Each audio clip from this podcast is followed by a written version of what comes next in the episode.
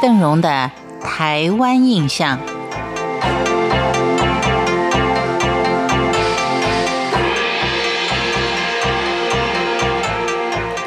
在今天的节目当中，邓荣不能跟您说笑话了哈，因为我们要把布农族传统的家屋做一个仔细的介绍。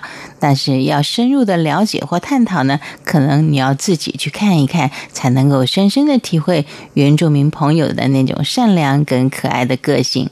我们提到过，布农族它本来生活在中央山脉海拔一千到两千公尺的山区，是以南投县为主。但是经过几次的大迁徙之后，现在已经扩大到高雄市的三明区、台东的海端乡。木农族人因为他常年居住在中央山脉两侧的高山，因此有着相当高超的狩猎技巧。南横公路在台东县的起点是海端乡，乡里面就有高达百分之九十五都是原住民，其中呢就是以布农族为主。两三百年前，布农族人从南投的东埔越过了中央山脉，寻找新的猎场。其中一部分的族人有继续的往南，就来到现今的海端乡，建立了新的聚落。所以在海端乡有一座布农族的文物馆，馆里面保存跟展示的就是布农族人的生活习俗，还有狩猎文化。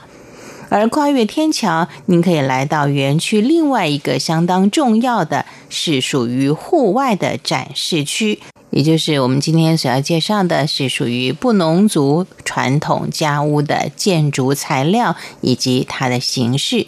传统的布农族建筑类型包含了家屋，还有集会所。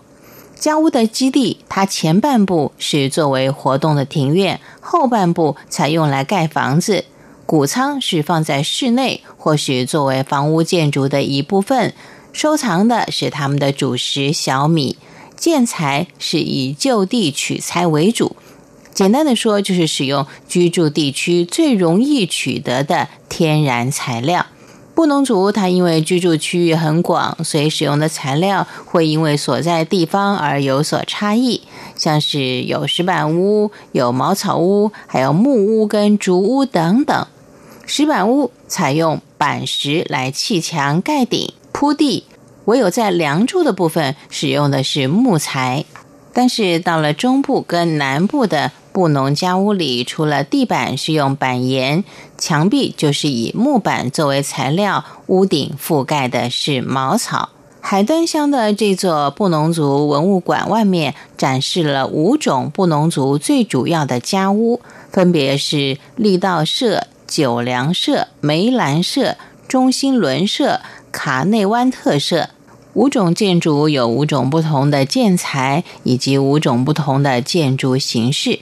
像是力道社家屋，它运用了多种的材质，像它的侧墙是用石块堆砌而成的，正面呢是大片的木板，屋顶最外层。盖上的是块木树皮，再压上大石头，防止强风的吹袭。而梅兰社家屋就是以竹片跟茅草为主。传统的布农族家屋展现了传统生活中就地取材的智慧，和现在所说的环境保护或是节能减碳的观念可说是不谋而合，可以提供现在人去思考建造房屋时许多的参考资料。到了布农族文物馆，它的二楼展示厅，您一定不能够错过，因为它展示的是一项非常独特的画例。依照文献的记载，日治时期曾经有日本人在布农人的家中发现了木刻画例。布农族人在木头上依照日期以图案记载重要的活动跟事项，不同的图案代表着不同的意义。